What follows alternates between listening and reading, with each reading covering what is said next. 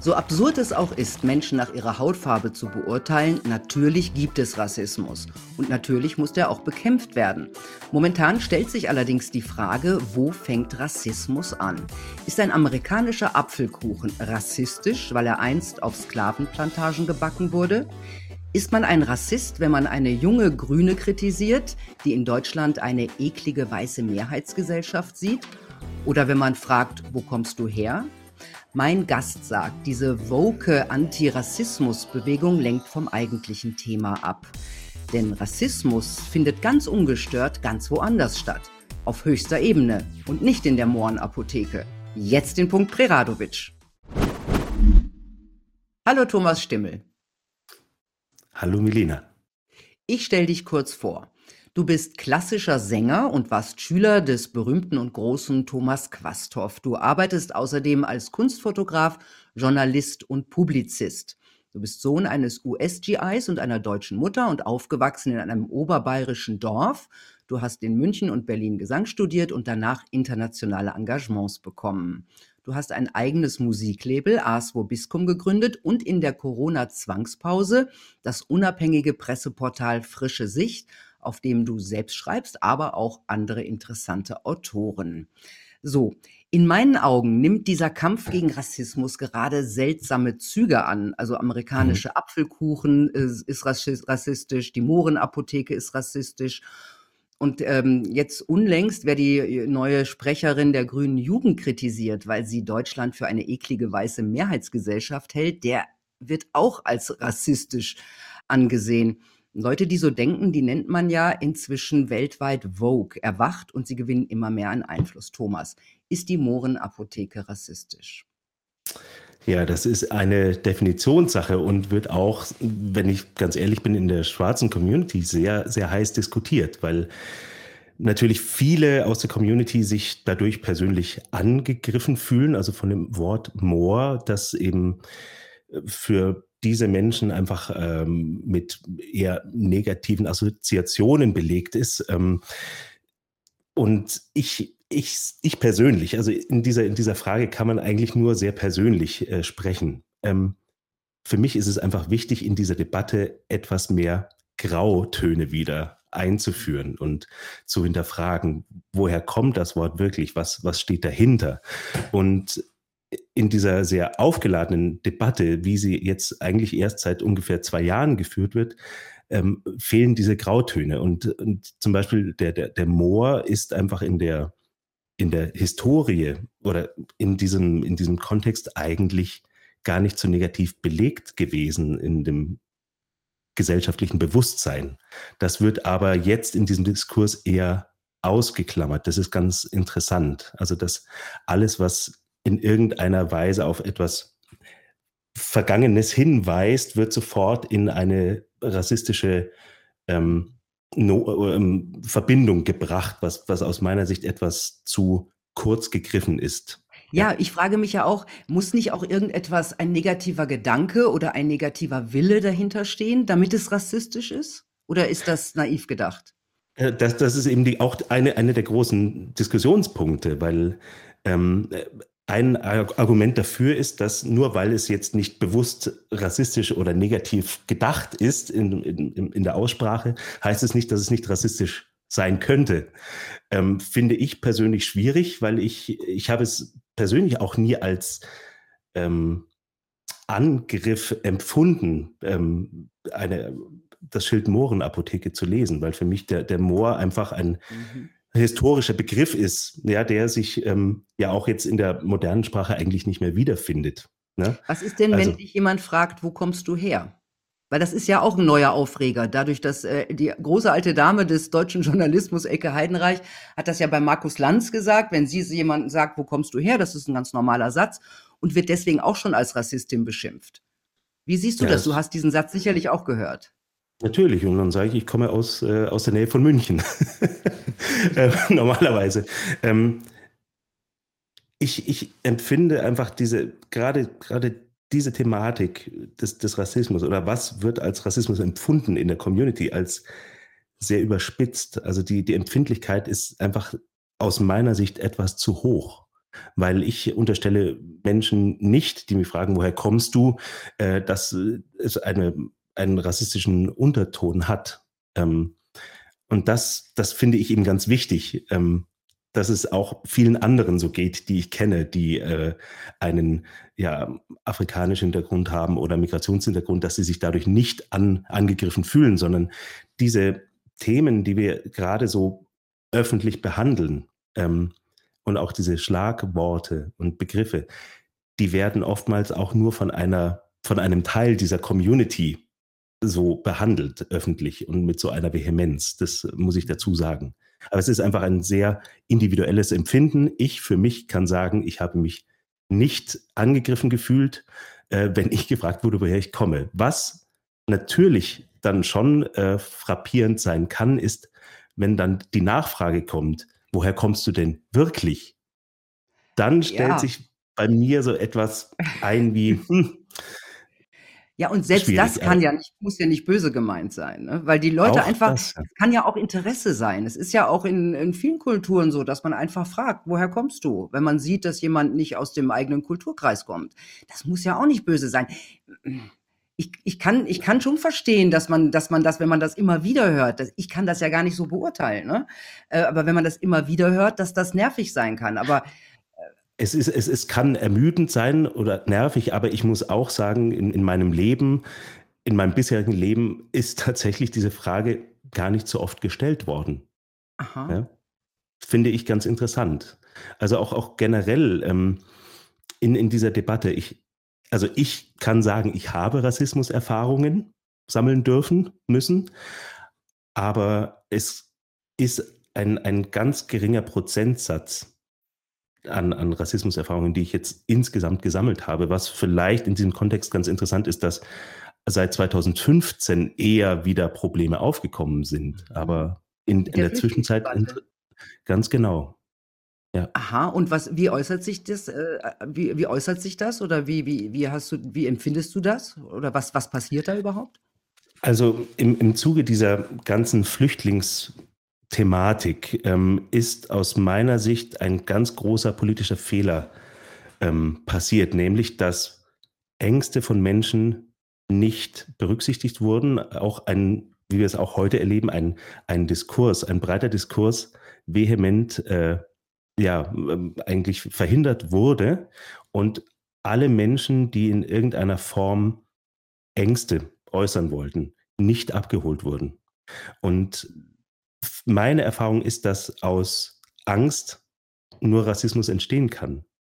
Also Rassismus ist für mich mit Angst gekoppelt und das, äh, das, ja, das, das zu, zu, zu spüren, tatsächlich haptisch. Also bei mir war das auch so, ich, ich bin äh, oft äh, in, in, in Ostdeutschland zum Beispiel äh, kon ähm, konzerttechnisch unterwegs gewesen, in Dresden zum Beispiel, wo man dann eindeutig gemerkt hat, die Leute beäugen einen sehr, sehr kritisch und ich fand es dann aber immer sehr spannend, diese, diese, ja, diesen Argwohn aufzulösen, indem ich einfach die Leute angesprochen habe. Und dadurch dann auch ein, ein Gespräch entstanden ist, wo mir das auch immer wieder geschildert wurde von Menschen, weil das mich einfach interessiert hat, ähm, warum jetzt sie so geguckt haben oder so skeptisch waren oder unsicher mir gegenüber. Das ähm, fand ich sehr, sehr interessant. Ähm, und wir müssen, oder ich muss auch feststellen, generell, wir, wir haben eine, eine, eine sehr, sehr angespannte Situation, ähm, was, was eben wirklich die, das, das Zuhören angeht, das Miteinander, was diese Thematik angeht. Es ist alles so unglaublich aufgeladen emotional und nicht mehr rational ähm, verargumentierbar, dass, dass ich sozusagen jetzt auch mich sehr, sehr freue, heute mit dir sprechen zu dürfen, weil das, das ist der Kern. Und ich glaube, das ist die Aufgabe, dass wir dafür sorgen, dass wieder einfach ein Austausch stattfindet und einfach Vorbehalte abgebaut werden können. Mhm. Ja, ich meine, es geht ja auch noch weiter. Es werden ja alte Bücher werden ähm, politisch korrekt umgeschrieben, Denkmäler gestürzt, historische Persönlichkeiten neu bewertet, wie zum Beispiel Winston Churchill, der inzwischen auch als Rassist gesehen wird ich weiß nicht, vielleicht war es, aber man muss die Leute natürlich auch in ihren äh, geschichtlichen Kontext einordnen. Da wird sonst Geschichte umgeschrieben hm, oder sogar verfälscht. Was meinst du? Also in dieser Debatte habe ich auch eine ganz klare Meinung. Und zwar bin ich sehr dagegen, eben Bücher, ähm, Inhalte umzuformulieren, umzuschreiben, sondern für mich ist eher der, der richtige Ansatz, diese Worte, die sozusagen oder Begrifflichkeiten, die jetzt so äh, kritisch wahrgenommen werden, einfach intellektuell aufzuarbeiten, zu ja, hinterfragen, zu beleuchten. Und ich möchte zum Beispiel auch meinem Kind, Ottfried Preußler, die kleine Hexe zum Beispiel, einfach in der Version vorlesen und ihm dann auch sagen, warum jetzt bestimmte Begrifflichkeiten, ähm, das N-Wort sagt man ja mittlerweile, warum das in dieser Zeit gebräuchlich war, warum das aber mittlerweile einfach sehr, sehr auch zu Recht ähm, sehr diskutiert wird. Ne? Aber ich, ich möchte es einfach nicht löschen. Ich finde, dass ähm, generell dieses Phänomen, Dinge einfach zu canceln, wegzuschieben auf die Seite, mhm. ähm, ändert ja nicht die Tatsache, dass sie immer noch äh, existieren. Sie werden einfach nur verdrängt. Aber mhm. Sie sind immer noch Teil der Gesellschaft und, ja, und unaufgearbeitet. Ja, und man kann ja nicht aus ihnen lernen, wenn man sie äh, gar nicht sieht oder wenn man sie Nein. verdrängt. Und das ist Nein. das, was, was ich so äh, befürchte äh, bei, bei ja. dieser Cancel-Debatte, oder? Absolut. Absolut. Und das ist lustigerweise, diese Thematik ist ja nicht nur auf Rassismus anwendbar, sondern auf viele ähm, ja, konflikthaltige Inhalte. Ja. man hat ja sowieso den Eindruck, diese ganze Identitätspolitik hat in der Corona-Zeit ja enorm an Fahrt aufgenommen. Ne? Also auch inklusive Gendern in den Medien. Das war alles gleichzeitig äh, mit dieser Corona-Krise. Siehst du da einen Zusammenhang?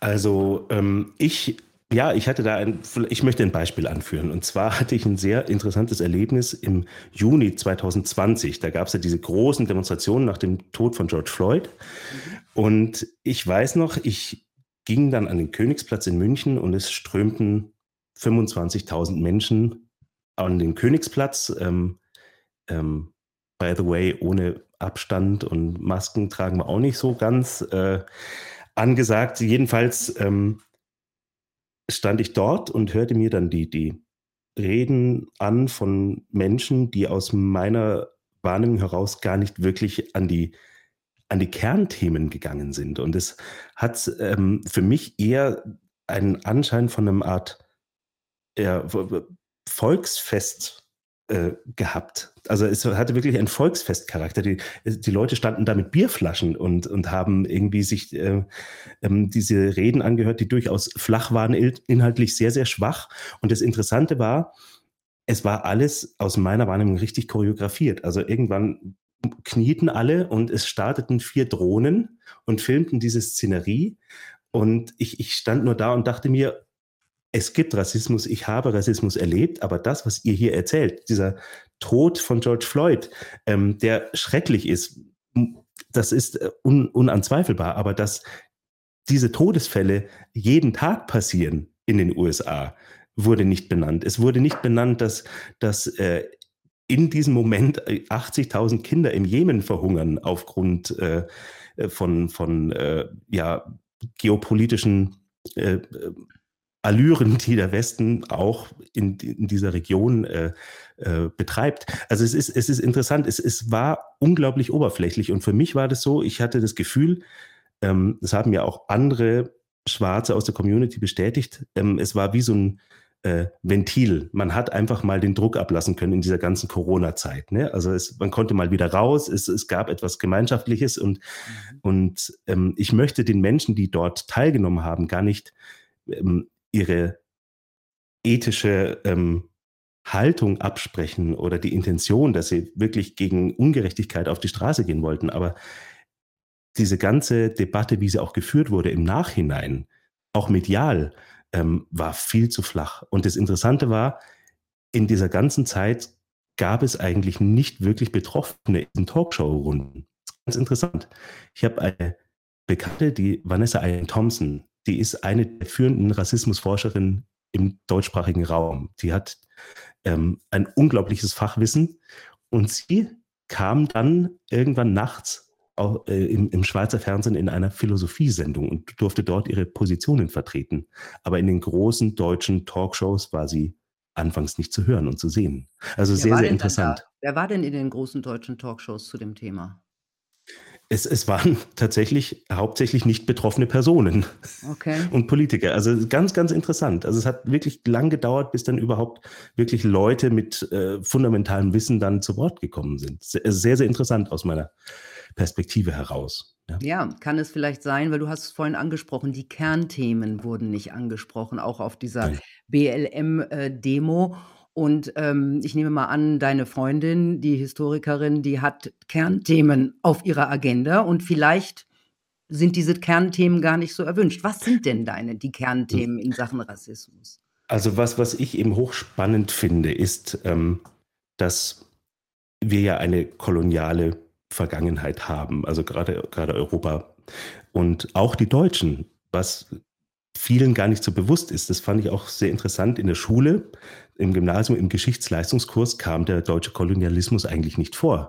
Und ich habe dann sozusagen in Eigeninitiative mal den äh, ersten deutschen Genozid des 20. Jahrhunderts aufgearbeitet, nämlich den Herero- und Nama-Aufstand in, in Deutsch-Südwestafrika oder heute Namibia. Mhm. Dieser, dieser ähm, Herero-Aufstand führte dazu, dass ungefähr 80.000 Menschen in Deutsch, damals Deutsch-Südwestafrika, von den deutschen Kolonialherren in die Wüste getrieben wurden zum Verdursten. Und ähm, ja, eigentlich hat Herr Maas erst vor kurzem die deutsche Schuld zugestanden den Betroffenen und auch Reparationszahlungen geleistet an Namibia, aber letztendlich nicht an die Betroffenen, was wiederum ja einen, einen großen Aufschrei in dieser Community auch äh, bedeutet hat. Mhm. Und worum es mir einfach geht, ist, dass strukturell in unserer, gerade in unserer deutschen Gesellschaft, kein Bewusstsein dafür vorhanden ist, dass es schon immer auch einen Austausch gab mit anderen Ländern und gerade auch lustigerweise aus Afrika. Was ich da auch immer gerne anführe, ist, es gab sogar einen schwarzen preußischen Offizier. ähm, weiß auch kaum jemand. Ich, Also hab, ich muss sagen, ich habe das in der Geschichte nicht, bei mir in, in der Schule in Geschichte nicht gelernt. Also ja, die deutsche Kolonialzeit war kein Thema bei mir. Das ist schon erstaunlich. Also alles, was ich darüber weiß, habe ich mir auch hinterher angeeignet. Ne? genau. Und, und aus meiner Wahrnehmung heraus beginnt halt unser Geschichtsbewusstsein erst mit, ja, mit dem, hart gesagt, mit dem Zweiten Weltkrieg und auch Mhm. dem DDR-Totalitarismus. Aber die Geschichte davor und auch dieses Selbstverständnis unserer Gesellschaft, das wird tatsächlich sehr, sehr wenig beleuchtet. Und das äh, muss man auch sehr kritisch sehen. Und, und eben was Vanessa Eileen Thompson zum Beispiel sagt, ist, dass durch diese nicht aufgearbeiteten kolonialen Strukturen auch und Denkmuster, die auch wirklich in unserer Gesellschaft tradiert wurden, sich vieles Negative auch ähm, strukturell festgesetzt hat, auch in Behörden, in, in, im, bei- zum Beispiel bei der Polizei, ähm, was teilweise wirklich ein Thema ist. Also dass Schwarzen zum Beispiel auch einfach gewisse Eigenschaften zugeschrieben werden. Also wir kennen ja alle diese Klischees, jeder Schwarze kann gut tanzen und, äh, und so weiter. Ich möchte jetzt nicht Genau, weiter und darauf so eingehen. Aber ähm, das rührt eben aus dieser Zeit. Äh, Und Mhm.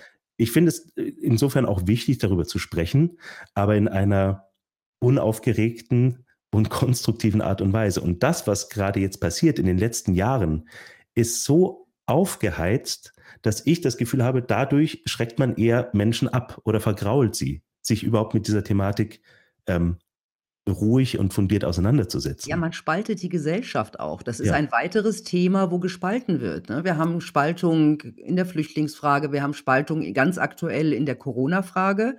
Ja, Ähm, und man hat fast den Eindruck, es ist eine gewünschte Spaltung, weil sie von ja, der Politik und den Medien ja weiter betrieben wird, ja? Also geimpft, ungeimpft, äh, ne, Impfleugner, äh, Impfverweigerer, das sind auch dieses Wording schon allein, ja? Auch auch ja. da ist es aufgeregt und man man man geht nicht fair auch miteinander um, ja? Ähm, das, äh, du sagst, seit 2 Jahren ist das ist diese äh, Debatte so aufgeheizt. Wer hat sie denn so angeheizt? Also was, was ich in dem Kontext ganz interessant finde, ist diese Black Lives Matters äh, Bewegung mal ähm, genauer zu betrachten. Also die ist aufgekommen zur Zeit von Obama schon, was, was ich ganz interessant finde, hat aber sozusagen ähm, immer weitere ähm, Aufmerksamkeit bekommen dann mit der Wahl von Trump und eben dann interessanterweise jetzt eben in den letzten anderthalb, zwei Jahren es ist ähm, für mich schon erstaunlich und ich habe einfach mal geguckt. Es gibt nämlich eine sehr, sehr schöne Seite, die heißt Influence Watch, wo ähm, aufgelistet wird, wer wohin äh, welche Gelder schickt. Und da fällt auf, dass man äh, BLM, ich, ich kann es mal vorlesen, äh, gesponsert wird von der Ford Foundation, von der Open Society Foundation von George Soros, der uns ja immer wieder ähm, mhm. begegnet. Dann der 1630 Fund, das ist auch eine Organisation, und die Kellogg Foundation, WK Kellogg Foundation. Und die haben in den letzten Jahren 100 Millionen US-Dollar an Black Lives Matters überwiesen, ähm, was schon ein, eine beträchtliche Summe ist. Und ähm, was, was ich einfach so faszinierend finde. Aber das ähm, hört ich, sich ja so ja. an, als ob es gar nicht aus der schwarzen Community selber Genau, Ganz genau. Und das ist eben auch ein Punkt, den viele auch anmerken, die ich kenne, dass sie sagen, ja, letztendlich bestimmen wir jetzt wieder Menschen, die äh, gar nicht betroffen sind, eben allein schon durch diese Geldflüsse. Das ist sehr, sehr interessant. Und es gibt ja auch diese organisch gewachsene Bürgerrechtsbewegung seit äh, Martin Luther King, Malcolm X etc., die ja nicht unbedingt was mit BLM zu tun haben. Und für mich ist es schon so, ähm, und das war eben auch mein Eindruck jetzt bei dieser Demonstration am Königsplatz, meine Wahrnehmung, ja, ich sage immer, ich habe die Wahrheit nicht gepachtet, aber dass es wirklich sehr, ähm, sehr konzertiert war und auch diese globale ähm, Erregung und diese globale Bewegung, wie die so schnell, so koordiniert hat funktionieren können, das hat mich schon sehr fasziniert. Ja, ich habe auch gedacht so damals, da war plötzlich weltweit überall Demonstrationen relativ kurz nach dem äh, Tod von George Floyd. Und dann habe ich mir auch gedacht, das muss ja erstmal organisiert werden. Also ich hatte auch so ein bisschen den Eindruck, das war äh, eine Vorbereitung, also es war vorbereitet. Oder? Also ich, ich kann nur sagen, es sind halt Gelder von schon einschlägigen äh, Stiftungen geflossen. Mhm. Ähm, das ist unbenommen und ähm, mir schien es eben auch sehr koordiniert und ähm, aber dafür umso weniger fundiert, was die Inhalte dieser mhm. ja, Themen anging. Ja. Aber kommen wir nochmal auf Afrika. Wie ist denn der heutige Umgang äh, der, nennen wir es, der weißen Europäer mit dem ehemaligen Kolonialreich Afrika? Also ich, ich denke, es ist ja ein ungeschriebenes äh, Geheimnis, dass ähm, ja nach wie vor eigentlich diese kolonialen Strukturen weiter vorherrschen. Und ich habe äh, ein ganz schönes Beispiel dafür, wie das ähm, äh, funktionieren kann. Zum Beispiel Frankreich ähm, erhebt nach wie vor eine sogenannte Infrastruktursteuer. Das ist ganz interessant. Also letztendlich müssen alle ehemaligen Kolonien Frankreichs ein Obolus äh, an Frankreich abtreten für die ganze Infrastruktur, die in der Kolonialzeit dort äh, äh, gebaut wurde. Ähm, dazu kommt noch, dass es einen, den sogenannten CFA-Franc gibt. Also das ist eine Währung für die ehemaligen französischen Kolonien. Ähm, ähm, die, und diese Währung ist eben an den Franc an, sozusagen angelehnt gewesen, beziehungsweise jetzt an den Euro. Und viele Kritiker sagen, dass natürlich Frankreich durch dementsprechend passende Wechselkurse sehr günstig nach äh, oder in diese Länder exportieren kann, aber die afrikanischen Länder wiederum äh, sehr teuer ähm, importieren müssen oder das exportieren. Ist mal, das ist krass. Und, und ich, ich, will nur eine Zahl. Darf, ja. ich, darf, ich, mal kurz fragen, wie viel, kommt, wie viel Geld kommt da zusammen für Frankreich? Also es sind 400 äh, Milliarden. Also ohne, ohne diese Gelder das kann man auch alles nachlesen. Das ist sehr interessant. Ja, es gibt ja. sogar auf äh, Arte noch Berichte von vor 10, 15 Jahren darüber. Ähm, ohne diese Gelder würde Frankreich in, sozusagen im europäischen äh, Verbund durchaus schlechter dastehen. Also es ist interessant und auch generell, ich meine, wir, wir sprechen über die europäischen Freihandelsabkommen. Ähm, ich glaube, jeder hat noch diesen Begriff der ähm, Hühnerteile im Kopf, die nach Afrika geliefert werden und die Kleinbauern dort ruiniert werden. Ich selber hatte auch ähm, eine ganz spannende Erfahrung in Äthiopien. Ich habe mal die Rosenfarmen dort besuchen können oder bin an diesen Rosenfarmen entlang gefahren mit dem deutschen Botschafter damals. Und es ist schon erstaunlich, wenn man sieht, es, es sind Plantagen an Plantagen gereiht, die das Wasser in die, äh, in die Felder sprühen und man sieht dann die Plantagenarbeiter, die dort leben, mit gelben großen Kanistern kilometerweit laufen, um wieder brauchbares Trinkwasser zu besorgen. Also es sind es sind wirklich ganz große große Themenfelder, die wir hier nicht wirklich beleuchten in dieser ist ganzen das der Debatte. echte Rassismus? Das ist für mich echter Rassismus. Also diese westliche Außenpolitik, die natürlich ähm, oder sagen wir, sagen wir so, dieser westliche Wohlstand, der einfach auf der Ausbeutung dieser Länder beruht, ja, der ist für mich der Kern allen Übels. Das muss ich wirklich so sagen. Ich meine, wir reden jetzt auch von seltenen Erden für unsere E-Mobilität etc. Das wird alles aus diesen Ländern exportiert zu unfairen äh, Bedingungen, beziehungsweise auch unter Waffengewalt oder unter äh, De ähm, Destabilisierungsmaßnahmen seitens unserer Politik ne, vor Ort. Und ähm, das wird hier nicht thematisiert. Genauso, ja. auch, genauso, genauso auch die Hilfsorganisationen zum Beispiel, die ähm, nicht uneigennützig agieren, sondern wirklich auch profitieren. Ja, also ich, mir wurde mal eine Zahl genannt, dass jeder Euro, der sozusagen nach Afrika gespendet wird, äh, zwei bis äh, drei Euro ähm, generiert für diese Unternehmungen. Also es ist wirklich ein, ein großes, weites Feld, in dem man wirklich viel, viel, viel aufarbeiten müsste. Ja, ich meine, ich habe ich hab nämlich ein bisschen recherchiert und es heißt ja gerade, der weltweite Hunger würde durch Klimawandel, Corona-Krise und Kriege ausgelöst. Und ähm, allerdings spricht niemand von diesen Lebensmittelkonzernen, und zwar allen großen, die seit Jahren in den armen Ländern, auch in den schwarzen Ländern, ja, ganze Landstriche aufkaufen und dort für die Industrieländer produzieren, ja? ja, oder Wasser abfüllen. Das hat in Pakistan, also die, die füllen in Pakistan Wasser ab, das hat dort zu einer Erhöhung der äh, des Wasserpreises geführt. Ja. Das hat eine Oxfam-Studie ganz eindrucksvoll gezeigt. Da, dazu kommen niedrige Löhne, Kinderarbeit. Und äh, gegen diese Ausbeutung regt sich politisch überhaupt kein Widerstand. Auch bei den Grünen und Linken hört man da eigentlich nichts. Hast Nein. du eine, also lieber alles auf den Klimawandel schieben, hat man im Moment den Eindruck. Hast du eine Erklärung dafür? Ähm, es, es fällt mir schwer, also diese Erklärung ähm, zu finden, weil, weil es ist eigentlich nicht erklärbar, weil es so offensichtlich ist. Ähm, ich, ich denke nur, es geht um, um die Wahrung ähm, ähm, ja, der, der, der, ja, des, des ja, Lebensstandards, weil was würde es bedeuten, wenn man faire ähm, Handelsbedingungen einführen würde, wenn man auf Augenhöhe agieren würde? Das würde bedeuten, dass sozusagen unser Profit, unser Wohlstand dementsprechend auch sinken würde. Und ich meine, es, es geht einfach um ja, um, um Machtausbeutung und auch eben um ähm, ja, Gewinnmaximierung. Ja, also wir, wir leben einfach in einem System, ja, dieser Neoliberalismus, der ähm, es einfach in sich trägt. Oder es, es gibt ja auch viele Zitate, die das auch so äh, äh, wiedergeben, dass einfach der, dieser, dieses, diese Form des Wirtschaftens immer in Faschismus, Totalitarismus oder Rassismus enden muss.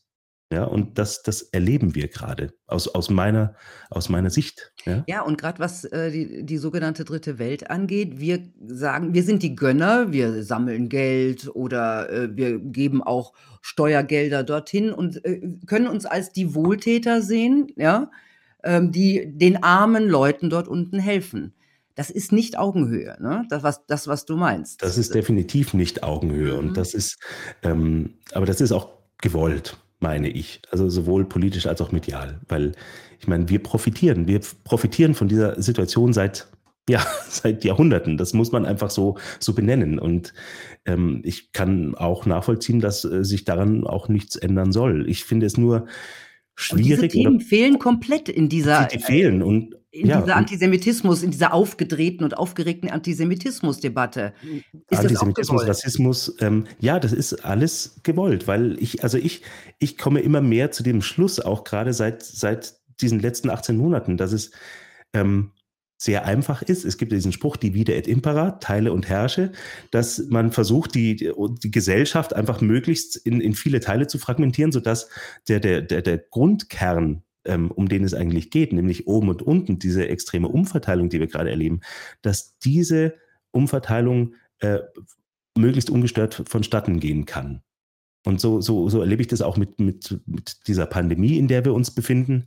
Es ist einfach ein klassisches Teil- und Herrsche-Moment, was, was wir hier erleben in, in, in Reinstkultur. Und was jetzt eben gerade diesen, das Thema Rassismus angeht oder generell auch die westliche Geostrategie, ähm, es ist wirklich ja, bekannt, dass ähm, es nicht um die Einführung von Gleichheit, Freiheit, Brüderlichkeit oder Demo äh, Demokratie geht, wenn, wenn wir unsere Auslandseskapaden anschauen, die wir im Westen so die letzten äh, mhm. Jahrhunderte äh, verbrochen haben. Ja, und kommen wir nochmal nach Deutschland. Es ist ja auch so, durch diese ganzen Debatten, ob das jetzt Corona ist oder die Rassismusdebatte. Rassismus ist ja auch so ein Totschlagargument wie Rechts- und Nazi geworden. Das heißt, du kritisierst und bist sofort, boom, Rechts, Nazi, äh, bla bla. Das kennen natürlich alle, die Corona-Maßnahmen auch kritisieren, was du ja auch tust. Ähm, und da wird das Meinungsspektrum wahnsinnig eingeengt. Ähm, ich finde, die klassischen Medien helfen da enorm mit. Sind wir denn äh, deiner Ansicht nach auf dem Weg, die offene Debatte komplett zu verlieren? Ich frage mich, ob wir auf dem Weg sind oder ob wir sie nicht schon bereits verloren haben. Mhm.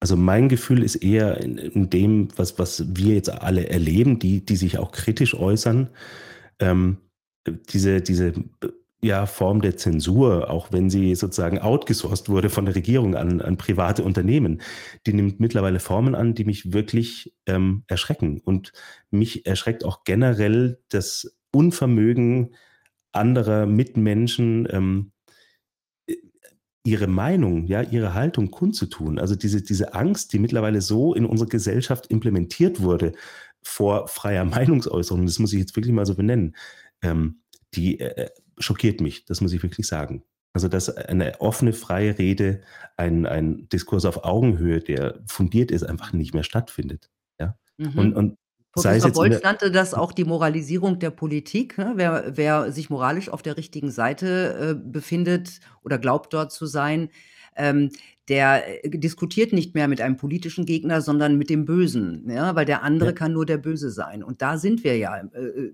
so ein bisschen, also das heißt so ein bisschen. Wer kritisiert, erlebt Nachteile und daher ja natürlich auch die Angst vieler Leute, Nachteile zu erleben.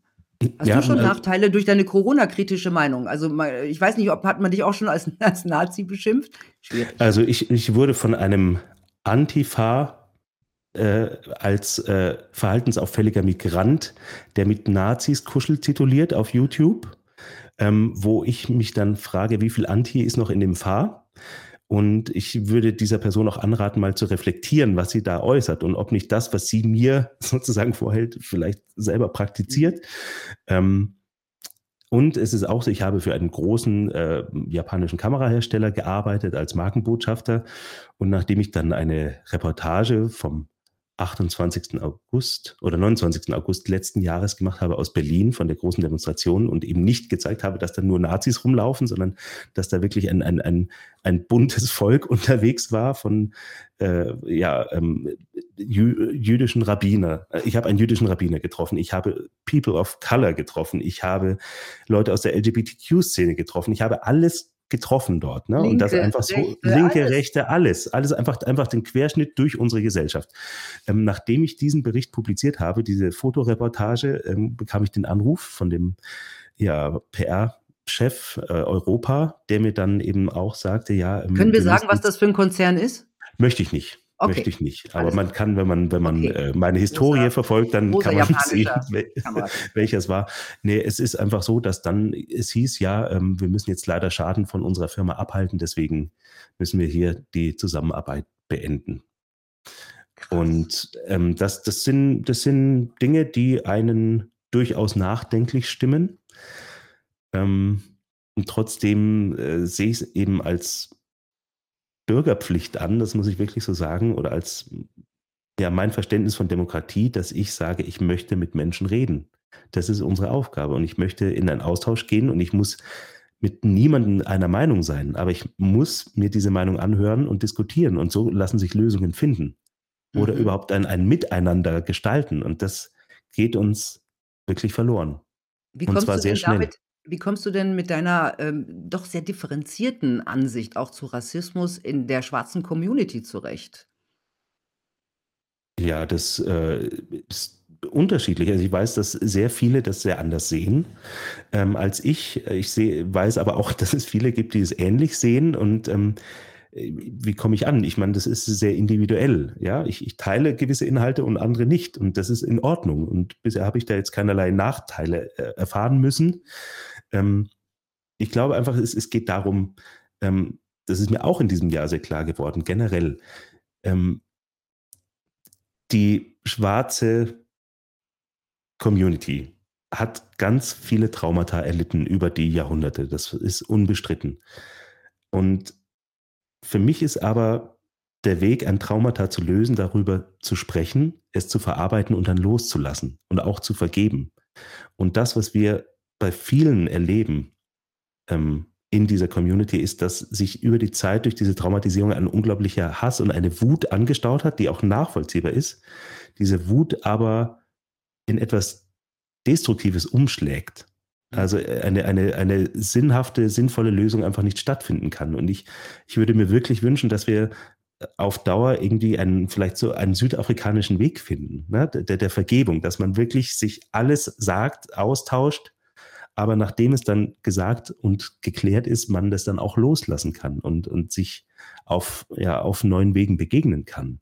Mhm. Ähm, das würde ich mir wünschen. Und wir sind generell eben in einer Zeit, in der wir wirklich von einer schwer traumatisierten Gesellschaft im Allgemeinen reden müssen. Und alle, all das, was wir jetzt gerade erleben, medial, trägt eben nicht unbedingt zur Heilung bei, sondern eher zu einer Verschärfung dieses ganzen Konflikts und dieser Traumatisierung. Mhm. Ja. Und ähm, du glaubst im Grunde auch, dass diese, diese woke Bewegung, die jetzt zum Beispiel auch sagt, dass äh, ähm, keine wei weiße Übersetzer, keine schwarzen, also keine Texte von Schwarzen mehr übersetzen dürfen und all diese Auswüchse, die ich, so nenne ich das, ja. Ähm, das ist Ablenkung von den eigentlichen, wirklichen Rassismusproblemen. Äh, äh, also für mich ist das so mhm. tatsächlich. Und ähm, ich finde es auch interessant, dass das wirklich gerade erst in der letzten Zeit so einen Aufwind bekommen hat. Und ich, ich weiß eben, dass sich viele aus der Community eben auch daran stören. Und ich, ich ich, ich eben neulich auch diese Debatte zu, zu der Frau Heinrich, zu Sandra Heinrich, ne? Sa ähm, ich glaube Sarah Lee. Äh, oder Sarah Lee Heinrich. Die junge ich Grüne, hab, die, die Sprecherin der jungen die, Grünen, ja. Mhm. Bundessprecherin der jungen Grünen. Wo ich einfach sage, man, man muss doch kritisieren dürfen, dass sie wirklich ähm, rhetorisch, inhaltlich große, große Fehler gemacht hat, ohne dass das dann in eine rechte Ecke gestellt wird. Das ist, man ohne, muss, dass man Rassist ist, ja. Man, man muss das kritisieren dürfen und das tue ich auch, weil ich einfach sage, das ist einfach unmöglich eigentlich. Mhm. Gerade für eine Person in dieser, in dieser Stellung, nicht? Und ich würde mir wünschen, weg von diesem, tatsächlich von diesem rassistischen Denken zu kommen und in, in Farben zu kategorisieren. Also für mich, ich, ich sehe einen Menschen, ich sehe jetzt eine Milena, ja, und mir ist egal, ob du jetzt blond, braun oder grün. etwas anderes wärst, grün wärst, nicht? Es geht mir darum, was du tust, was du sagst. Und, und diese, diese Verflachung, die, die stört mich immens. Aber das also ist ja auch ein ganz interessanter Punkt. Ähm, die ähm, Deindividualisierung kann man ja fast sagen. Es geht darum, Menschen aufgrund von Aussehen oder aufgrund von sexueller äh, Präferenz in Gruppen einzuordnen. Da sind wir ja inzwischen. Ne? Ja. Die, werden in, die werden in Gruppen eingeordnet. Es wird nicht mehr der, der Mensch gesehen. Ähm, das ist ja auch eine, äh, eine fatale äh, Richtung, oder? Die Entindividualisierung.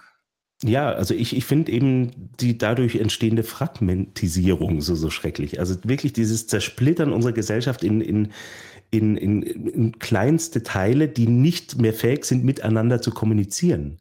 Und mir wäre es einfach wichtig, immer wieder sozusagen auf den Kern zu kommen unserer, unserer Gesellschaft, unseres Menschseins. Ne? Und da, und da geht es nicht darum, welche sexuelle Orientierung man hat oder welche Hautfarbe, sondern was ist das, was wir als Ge Gesellschaft, als äh, Verbund benötigen, um ein konstruktives Miteinander gestalten zu können.